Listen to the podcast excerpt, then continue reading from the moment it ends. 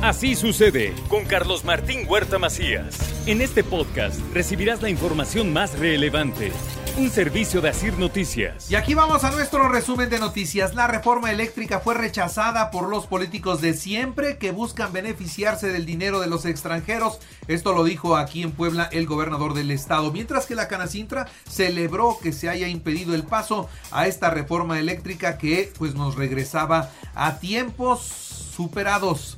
Las vacunas que lleguen para menores de 5 a 14 años de edad ya no se aplicarán en las jornadas masivas de vacunación, ya se van a aplicar en las instituciones de salud donde todos los niños se han vacunado siempre. Ahí es donde se van a estar aplicando. Todavía no llegan esas vacunas, tan pronto lleguen, nosotros acá se lo vamos a decir. Lo que sí tenemos hoy es una jornada para quienes no tienen completo su esquema de vacunación, se pueden ir a vacunar. Hay 767 unidades médicas esperando para poderlos vacunar.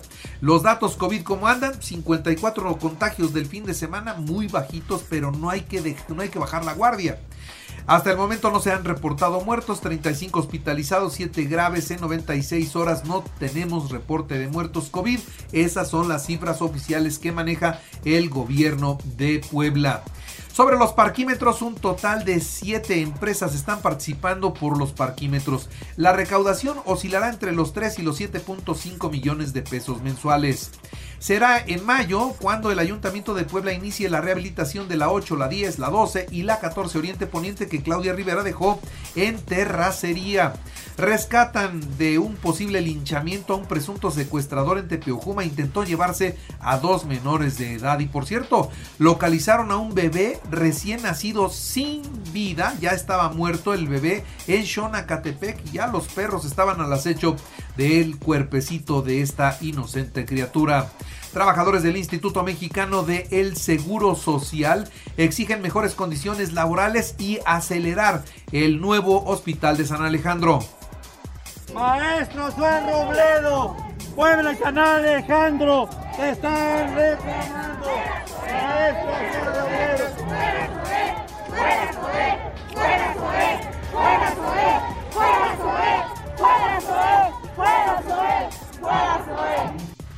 Bueno, pues fuera Zoé. Y finalmente vino la respuesta por parte del Instituto Mexicano del Seguro Social y dicen, se atenderán todas, todas, todas estas demandas. La creación del padrón de motocicletas y registro de repartidores reducirá la comisión de delito. ¿Por qué? Bueno, porque ahora con las motos se asalta, pero también con las motos se reparte droga. El uso de las motocicletas en temas de delincuencia la usan para ejecuciones, para robos a transeúnte. Es muy fácil este, que se te empareje una moto, te encañona y te quite tu coche. Entonces, ahorita con las plataformas digitales también se prestan para el narcomenudeo en el tema de la distribución, porque es muy fácil decir, comparte una caja de ser Uber, pero en realidad lo que está llevando es droga. Y cuidado con las vacunas, miren desde el Congreso del Estado sobre las vacunas. Los poblanos deben ser conscientes del riesgo frente a la variante COVID. Tiene que vacunarse todo mundo. Esto es lo que dice la diputada Azucena Rosas piensan que este, el virus continúa en un estado plano, por decirlo así, y hay que recordar que la fisiopatología de un virus es eso, la mutación. Entonces, eh, cada vez podemos estar frente a otro cuadro, si bien es cierto, sabemos cuál es la sintomatología. Y la inversión privada en Puebla rebasa ya los 55.277 millones de pesos en la actual gestión. Esto es lo que informa la Secretaría de Economía. Mientras que presenta San Andrés Cholula el proyecto Primer Pueblo Mágico Virtual para atraer más turistas y fortalecer su economía. También le doy a conocer que el gobierno de San Pedro Cholula presentó la Expo Universidades 2022 donde participarán 20 instituciones de educación superior. Que por cierto el Sosapacha ya en San Pedro Cholula está dándole mantenimiento a la red de abastecimiento de agua por lo que en algunos lugares pueden presentarse problemas donde se esté escaseando el vital líquido. Y ya que hablamos de, la información local, déjeme decirle que con la exposición Captura el regreso a clases, la BUAP eh, busca, busca expresar la emoción de regresar sanos al encuentro universitario presencial. De esto habló la rectora Lilia Cedillo. En la información nacional e internacional, un vehículo volcó y cayó dentro de una cimentación en una obra del periférico y calzada de las Águilas allá en la Ciudad de México. Saldo dos muertos y dos lesionados. El vehículo BMW se volteó y cayó a una profundidad de 20 metros. Quedó con las llantas hacia arriba. Un video posterior a la última fotografía que se tomó a Devan y Susana Escobar bueno, al ser abandonada, usted sabe este caso en la carretera de Laredo, muestra que minutos después de la gráfica habría acudido a una empresa de transporte de carga denominada Transportes Internacionales Alcosa y ahí es a donde se le perdió la pista. Siguen investigando las autoridades.